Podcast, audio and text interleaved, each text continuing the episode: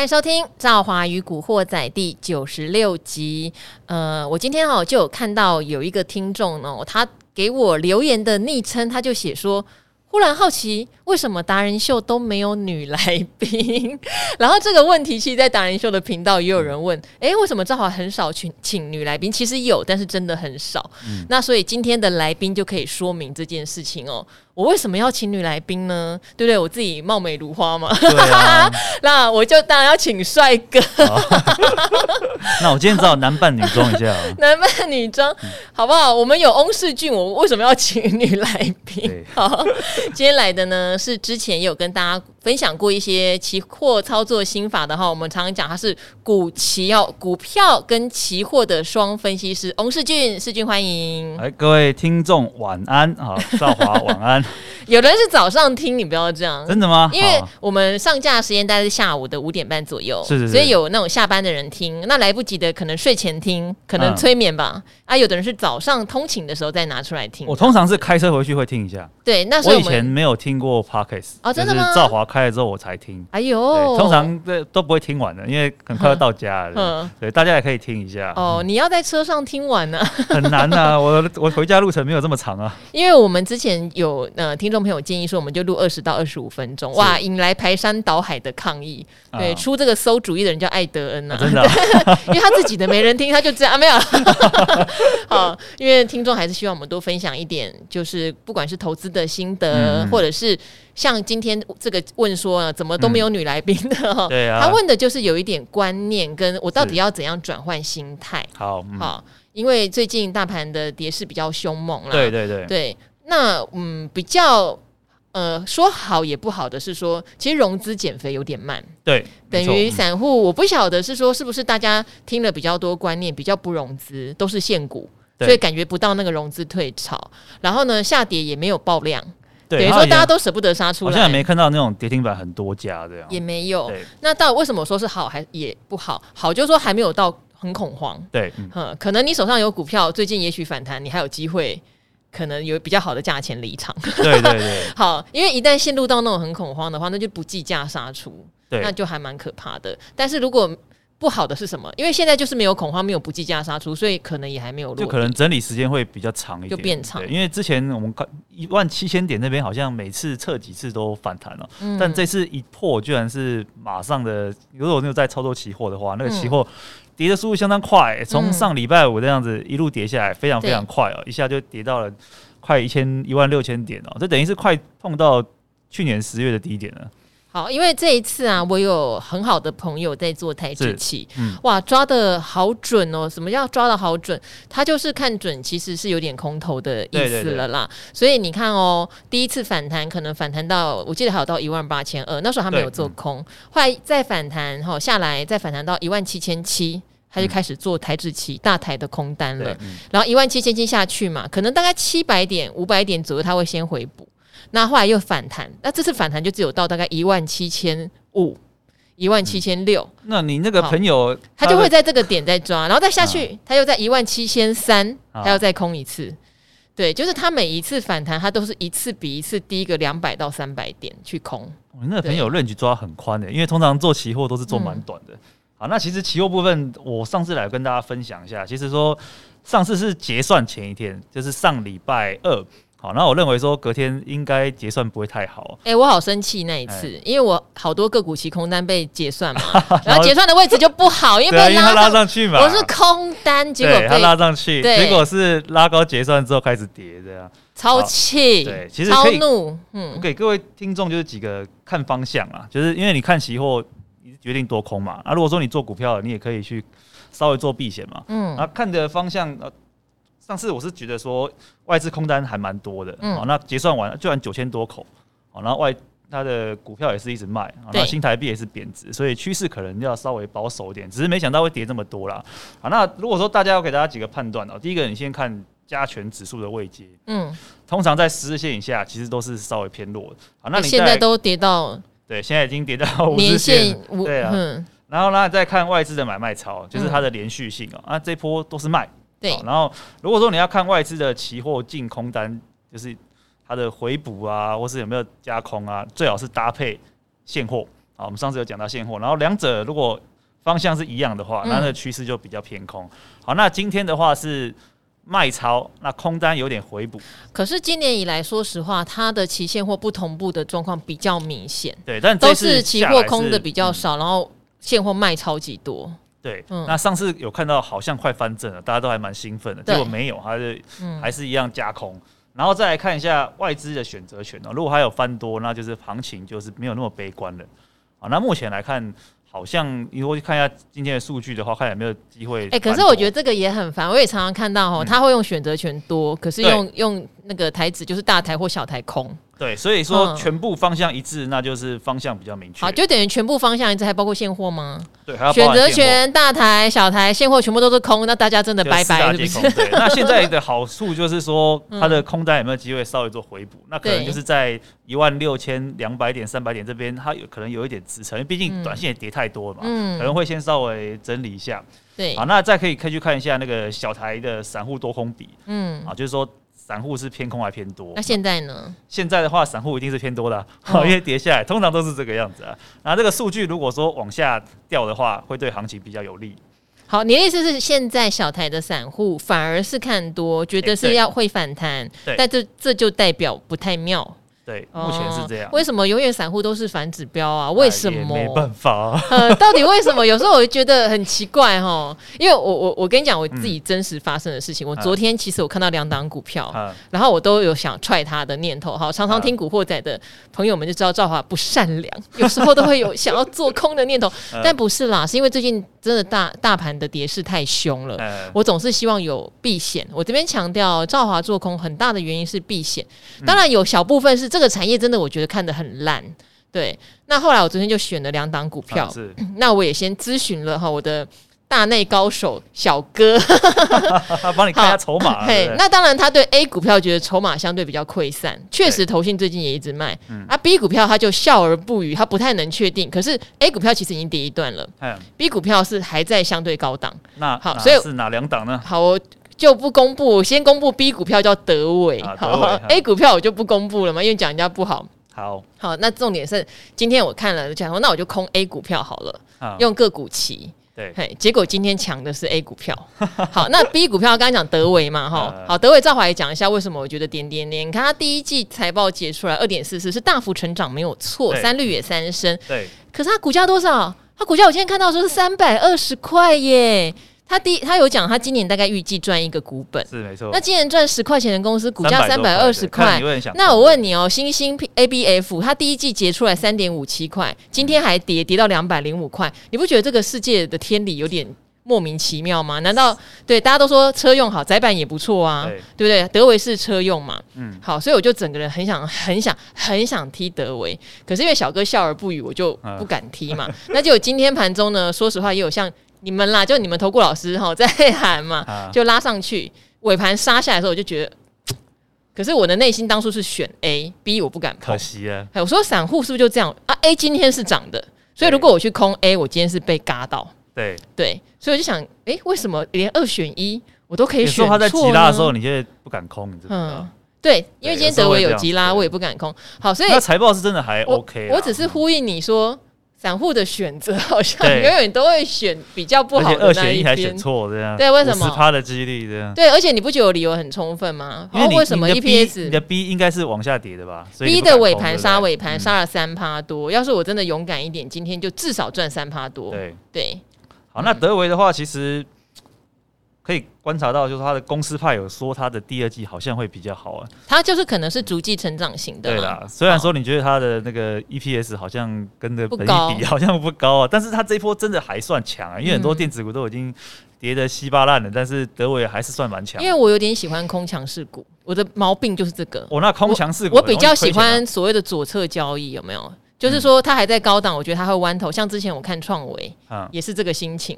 对对，但创维我没有空到，对，因为也是像你讲的，会有点不敢，会不敢啊，因为它一直在涨啊。对，然后呢，所以我会我会比较喜欢这样，但是这样的缺点就是很可能会被强势股嘎。对，嗯，那如果说这种强势股，我觉得就是看法人买卖超嘛，就是看投信啊，因为创维跟智源都是投信的认养股嘛。后来他们也都倒出来。对啊，后来倒出来的时候，你趁它倒的前一两天，那一两天的时候就赶快去空啊。嗯，对，或者是你就是。等挂价反弹空嘛，嗯，你就想一下说，哎、欸，真的是投信开始卖了，然后你就抓一个价格区间，你不能说他可能卖的时候已经先跌了十趴了，你可能不敢空嘛，那你就是挂高空啊，每天要去挂高空啊，嗯、倒是有机会了。好，所以大家还是要遵循一些策略，然后好，那哎。欸打打断你了哈，刚刚在讲到期货的部分，欸、没关系没关系。那其实大家也可以用一下股票期货啊，嗯，像赵华很喜欢用股票期货嘛，对。好，那我再简单介绍一下，我们用基本观念好了。好，好，基本观念。那股票期货的话，其实我们刚刚讲的是台子期啊，对。啊，那如果说你这一波的话，如果说反弹起来的话，你想要做避险啊，可能到。月线附近或是压力关卡，那一七五零零、一七六零零，其实那种整数关卡，我觉得都会有压力啊。你可以稍微用一点小台子做避险。嗯，小台子一口大概多少钱？目前的话好像是四万多吧。四万多，嗯，四五万再去看，四万多可能四万多要去看一下。好，啊、大大台呢？大台在二十万。好，因为大台给人家压力比较大。对对，等于就像你买了一张两百块的现股一样，你会觉得有点压力。你可能小台你还可以做分批，嗯，啊做。不小心你做错方向，你可以赶快先停损一半。好，有时候那种像这次，如果说真的期货做到多单啊，真的蛮可怕的，一路这样跌，那压力是非常大。嗯，那如果说你是大台，你可能砍不下去。对，好，然后如果你是小台，你可以先砍一半。我跟你讲，你砍了一半之后，你另外一半你很快就砍掉。嗯，可是如果说你大台，你舍不得砍，你就会一直抱着，那你就抱到现在就不知道怎么办，你可能要等反弹，就比较累。好，那如果说你手上有那种股票啊。破线，你可以想做避险，你可以用股票期货。嗯，可是它也要有发行股票期货啦，因为大概只有两百档的公司有股票期货。那尽量是做量大的。嗯，那大家可能不知道股票期货是什么。嗯，那其实我跟大家简单讲一下，就是说它是用保证金交易啊，你钱要先存进去哦。像股票你是。先买，然后可能好后天再付钱。其实简单说，你也不要管什么保证金啦，总之你要先有钱在里面，你才能买。哈，你钱要够，他如果扣不到，他是不会让你成交的。对对对，然后大概保证金大概就是现股的十五、十三、十三点五趴左右。好，所以杠杆大概有七倍，非常大。对，上次我们有提到嘛，吼，而且你一口是两张啊，对，一口两张，对，一口两张，等于说你去买一口哦，因为你不能买半口，sorry，你只能买一口，一次就是要买两张，对，一次就是要买两张。所以说，如果说你觉得说你的股票你舍不得砍，有时候你觉得行情转差的时候，你可以去空一下股票期货。我跟你讲，人就是这样子，你去空现股你不敢空，嗯，但是如果说你做期货股票期货，你去放空，你会很敢。为什么？因为你可能说会怕啊。可是说你期货的话，其实多空都会做啦。如果你先尝试做一下期货的指数型，嗯，你会比较喜欢做空。我跟你讲，散户比较喜欢做空，嗯，好，那你做真的假的？可是我身边的人做空的不多哎，散户我讲期货哦，期货的散户比较喜欢做空，的散户比较喜欢做空，所以前两年都赔得很惨，嗯，因为指数一直涨，而且涨得好像没有极限一样，这样，没有人会想到会涨到一万八千点嘛。那如果说你尝试着做一点期货的指数型的时候，你再去做个股期，我觉得你就会习惯放空，因为那个杠杆很大，你可以一下就有获利啊。可是你买股票，你要获利，你要要等嘛，等可能等了很久才涨个七八趴，有可能啊，不可能一下买就涨停板嘛。可是个股期的话，杠杆非常的大，所以你就是尝试。去做看看，它可它的获利是相当的快，而且手续费跟税也都相当的低哦。它手续费比一般你交易现股的手续费是低的。我是这样建议啦，如果大家真的真的有点兴趣，你也可以从一些比较低价的个股期做起，像友达、群创都有个股期，而不是推荐大家放空他们两个，啊，因为他们俩也跌蛮多了，对，已经跌很多了。对，只是说像好像。之前有一档最近涨很凶的叫华兴，哎，我也不是讲要放空它，嗯、我只是讲说那时候啊，因为它的股性本来是很牛皮的，对，没错，很牛皮很牛皮。那赵华那时候也会用个股期去买华兴，为什么？买要赚翻了，因为你可以没有，我现在没有了啦。哦、好，这都我散户嘛，怎么可能轮到我没有了？就是为什么？因为它很低价。然后你用，可是你用现股买，那时候可能一张二十四，我我买的二十四，后来卖二八，那一段赚的是蛮开心。嗯、但是你还是要两万四，因为我不太喜欢融资，我不融资去，我偏偏还喜欢个股期。你看，好，两万四你买十张二十四万，你买一百张两百四十万嘛。可是如果你用个股期，你的成本立刻就降到只要十三点五趴而已。对，没错。对，然后所以你就可以买非常多张，那可能才花个二三十万，你就买非常非常多张。对，没错没错。那他那时候很牛皮。所以你如果不买那么多张，你没感觉，好，那很牛皮，可能涨个两趴三趴，你卖掉你就觉得，哎、欸，很有感觉啊，很棒啊，对，而且它也不是会暴跌的股票，你也很安心。是是是，所以当时我是用这种方式操作个股期多单。好。对，那当然积极的人，我觉得是波动大的时候用个股期就很刺激了。对，但是我要稍微提醒一下风险，因为它的杠杆实在太大。对，所以说没操作过的建议是跟你的股票去做反向，先试试看啊。因为有时候你可能钱不够了，因为你现股已经被套牢，你钱不够，那你想做点避险，那你就可以去放空个股期啊。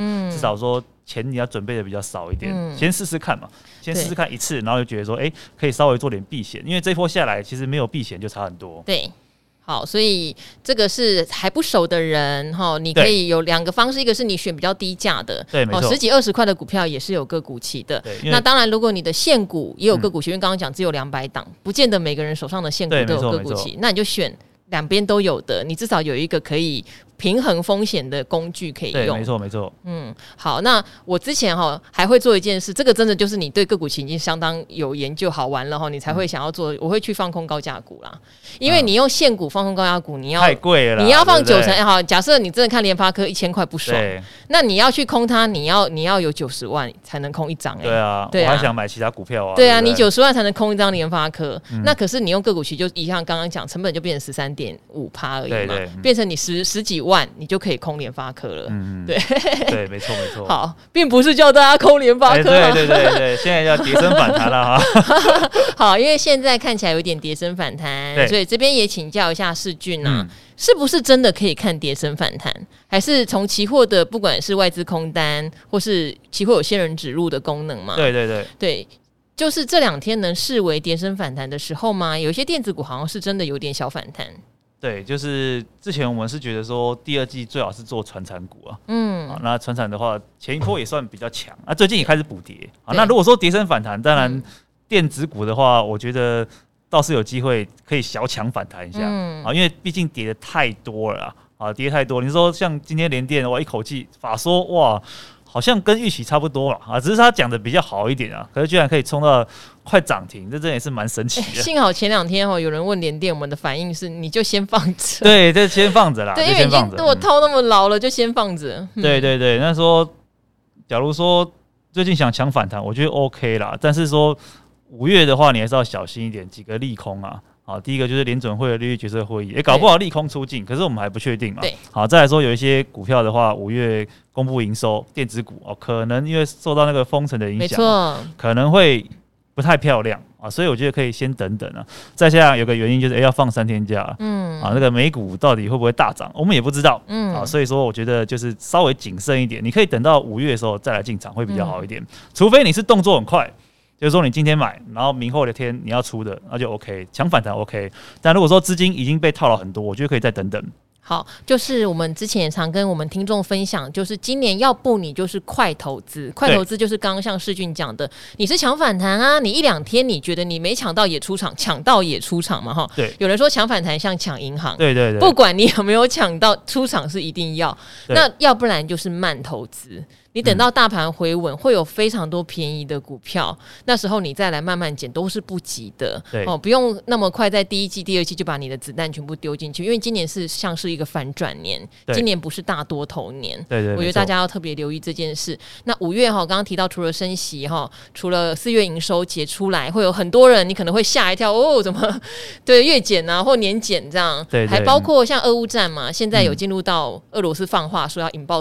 第三次世界大战这些问题，好，但是他也有讲，他的 D day 是五月九号。没错，所以感觉上感觉上在五月上半旬会把这些事情看看市场要不要做一个利空出尽。对对，那你就非常有机会了。对啊，那你等利空出尽，我觉得等一下，对，因为不一定说还要你现在先抢，搞不好你就先小亏了。对，就先等一下，我就 OK 了。对啊，大家真的不要不要急哈，就是除非你是真的是像赵华讲的说抢反弹，就是今天抢，明天有没有赚，赶快出这样。比如说今天你觉得说哎，联电蛮强了，去抢一下，哎，你有先赚个两三趴，然后明天出 OK 啊。嗯，好，但是大部分我想今天来这边哈会留言，会一直留言，几乎都是在请问套牢套牢股票的，可能手脚都不见得这么快啦。哈，给大家一些忠告。那我一开始就引用了一个听众的标题，但是我没有把它的内容念出来。我觉得我们念出来，让世俊也帮忙解答一下，因为他说最近盘面一片绿哈，已经做到怀疑人生。我相信他这个已经是所有人哈很多人的共识哦，进退维谷，也不敢买啊，也不敢卖。好，想请问赵华，如果看到未实现损益压力不理想时，会如何舒压？舒压就找翁世俊来啊，对，对啊，来找我，然后开开心心有没有？对，好，顺便想请问赵华推荐过施生辉老师的某一本书哈，也想好奇说我们的理财书单，想说不如趁盘势不好时多看书少操作。好，然后谢谢我们财经界仙女兆华的好节目，在真会讲话，对呀、啊，现在会讲话的人对很多呢，世俊学学，好，好，好，好，无私分享。哈，这个数十年股海大户经验，好，你有数十年吗？十数年可能有，十数年有了，有了。还有各位达人精辟的分析和秘籍传授。好，怎么纾压？就是你看到损益不理想，我这边先讲哦。我比较是不太容易让损益扩大到很大的人，对，所以我其实如果做错，我会砍的比较快，对对。但是一般人比较难啊。对，但是我的存股标的，我之前真的很常常分享，我就没有在看它。我就是扔着，但是一般人他可能不是用存股的心态，啊他可能是想赚价差的心态。那输压很简单啊，出去走走嘛，嗯，就放假一定要去走一走。嗯，那我觉得投资不要让自己的心情变差，那很简单，就是损益你就稍微砍一点点，啊，你只要砍一点点，你的心情就不会那么差。你的损益，你的损益那么大哦，就是亏损那么大，心情会变差，就是因为一张都没有卖嘛，嗯啊，所以当然亏损会越来越大。那你就是尝试，假如说你十成的股票，你去卖个两三成，其实虽然说已经亏了，但是你的心情就不会这么差。其实真的有差，不要说完全不卖，一张不卖，一直爆一直爆，这个就比较不好啊。哎、欸，我分享一下，因为去年不是有到一五一五九嘛？对，嗯、那因为我也忘记是不是在那段期间，其实我去年第一季股票很顺很顺，对，因为我抓到像驱动 IC 那一波爆发性的大喷发，后来你好像很讨厌它。哦，很讨厌它，是因为产业的景气 真的向下了，真的是看得蛮准的。好，那航运我没有做到，嗯，哦，我不是航粉，我也不是航酸，所以大家我们在批评航运或是称赞航运都是很中立的。对对。好，那但是那时候我在做驱动，好像还有记忆体，我那时候做两三个族群，我自己都认为到了四五六月它会比较危险。是对，因为就是呃，因为市场都会先行半年到三个月嘛，那我也知道下半年也许景气就不会好成这个样子了。嗯。好，所以我自己也知道，但那时候我哦。我还买了电源 IC，我买了一档公司很有名哦，叫立智，哇，利器的利，智慧的智。哦、那我买在大概两百五十块。那朋友们就跟我讲电源 IC 多好多好多缺多缺，我想那个市况是没有问题的。然后跟我讲，励志可以到四百块哈。是，好，那我就买。那时候还在新贵哦，哈。可是后来我自己就是获利获利获利到四月五月，你自己会觉得哎该离场了。可是你就觉得哎大家的状况都很好，你就会舍不得卖。然后就开始反转，是哦，然后反转反转反转，那我的励志就从两百五十块变成一百七十块，因为你两百二十块没走，两百块没走，它变一百七十块。当下我就想啊，我真的让自己套得太深了，对我就把我手上的荔枝全都卖了，所以一张就亏了多少钱？两百五到一百七，一张就亏了八万块钱。对对。好，好几张这样子，嗯、当然心情就真的说实话很不好。对对，然后又会怪自己怎么处理的太慢，但是心情更不好是什么呢？大家也知道吧？坏力是涨到哪呢？涨到一千块，好，是不是心情超级不好啊？哇，那这个就是比较特殊的例子了。对，好，但是那你说那怎么输呀？有时候你想想，那就是你人生的养分而已啊。对，那还有再来就是励志，它其实后来涨到三百块的时候，对你当然不会理它了。嘛，你就觉得我连一百七停损出场这么惨？对当时其实有我一个非常信任的筹码界的朋友，他非常热心，一直告诉我说他研究励志的筹码有多少厉害的分点，真的在买，劝我买回来。嗯，那我也没有听。好，那事后你会去思考的是什么？其实思考几件事，就第一，好，你今天要停损，其实你应该第一时间做。对对，因为你我这是听名牌的，坦白讲，嗯、我也知道 Power 很很缺，可是我没有自己去拜访过这家公司，我也没看过他的研究报告，纯粹听名牌。所以他从两百五，其实事实上他可能跌到两百、两百三，你会痛。其实那时候就应该先做一次停损，而不是死抱活抱。那如果要死抱活抱，你就是非常确信它的前景，非常确信它未来转上市上柜，它会还你公道。嗯，那你就是看都不要看它。就是不要像我一样去砍在那种呃，对对对，最最莫名其妙的地方，这样。所以就是说，你买进的初衷嘛，是要爆长还是要做短？那先讲清楚。那听消息的你可能就是做短，因为你那时候一定想赚一波到不用到四百，我到三百我就跑了。对，好，那没有成功，你就要马上走，这是我学到的。那再来，当然就是你信得过的朋友已经帮你做了这么多的研究，即使他已经超过你卖出的价钱，你可能也要去思考，你是不是应该把它追回来。对，哦，因为它的趋势已经不一样了，然后市场可能资金筹码也上去了，你去卖卖这么低的价位，再去高价位追回来，我觉得这很难。对，所以后来我就是决定放弃。对，甚至后来股票那么多档，对，五百、八百放弃。算了。好，所以你说怎么舒压？有时候就是你要把你遇到的挫折都当做养分。对，可能我觉得这个是一个好的方式。对对，那施大哥那本书应该叫做《只买一只股年赚十八趴》，是他第一本告告诉你怎么做零零五零的书。是。嗯、那至于自己有什么书喜欢的呢？你你有什么书喜欢的？我很少在看书。糟糕，问到很少在看书的。我很少在看书，对。嗯、可是我都有看一些期货的书了。嗯。啊，因为我觉得股票的话，是为了考试吧？股、啊，哎、欸，不是不是。期货的话，有些是像自由人啊，他是教观念的，嗯，他讲他的生平，我就有看。然后技术分析的话，可以看朱老师的书啊，朱老师的书，那我有买回来看，对。哇塞，哎，对对对，我在，因为他真的讲话很浅显易懂，哎，对，就是他教的技术面，我觉得都还蛮清楚的。嗯、那如果说，因为你要看一些公司的报告啊，或是基本面啊，其实坊间上没什么书可以参考了，嗯、你就是只能看新闻，一直看新闻，跟一直看杂志，跟一直看。财经新闻，这是只有这个办法。那我说你要找心灵的书，当然也很多啦。我是可以推荐，如果说你有做期货，可以看自由人的书，嗯，啊，那本我蛮推荐的。因为说你说做期货，大概十个有九个都亏损了。那你想要成为赢家的另外一个，你就去找自由人的书。好，那应该是第一本，但是我忘了书名叫什么。可是你打自由人应该蛮蛮蛮有名的。对，再来技术分析就是看朱老师的书。嗯，啊，那我也买了好几本。那过年终于。我平常真的很忙，我觉得我们做股票的期货的真的很忙，就等于一到五都没什么时间去看那种就是休闲的书啊。那我就是在过年的时候去买朱老师的书回来看的，看几本这样，看我的技术分析会不会进步。好，我我自己的话哈，这个是万年老梗，真抱歉，我就是喜欢看一个投机者的告白。我记得在今年过年也有跟大家讲，而且我还把作者念错，是科斯托兰尼哦，是德国股神做的，这个好好看，好像有啦，好像故事书，对不对？好，那我平常说实话，我喜欢看的书跟投资关系比较少，我是文艺青年来着，真的，对我以前我喜欢看小说散文啦。对，然后，然后除了这个之外，我喜欢看漫画。我都是看电影比较多。好，漫画像什么？像最无脑就什么深夜食堂这种很软性的哦。但是也会有一些漫画哦，像我很喜欢有一套日本的漫画哈，台湾是尖端出版社出版的。事实上，日本后来有在更新，台湾为什么后来都没出？我觉得很可惜。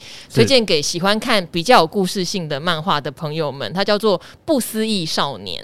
新的吗？呃，不是，但是他现在在日本还有继续更新，台湾只出到八集哦，哦，啊，这八集当然都很珍贵。现在很少人在看漫画嘞，因为这没有漫画店，要去哪里找啊？对，可是我觉得如果大家喜欢看这种。嗯大家，呃，我觉得他男女皆宜啦。好他讲的是一些令你醒思的一些故事。嗯，对对对。好，我记得好像是山下和美画的，我非常喜欢这个漫画家。他的漫画我几乎都会去买来看。真的哦，对，还会去买。现在其实他比较偏女生，但是我觉得男生也可以看一下。好对，那这个《不思议少年》在日本其实有出到第九集、第十集，可是台湾尖端出版社就没有再引进，可能就是太冷门还是怎么样？对，我很推荐这套漫画。好，那我有空。嗯下次过年的时候我来买回来看一下好了。好啊，网络上会有二手的，新的比较难买。对，平常真的太忙了，对。哦，也可以我借你，可是借书通常会不见。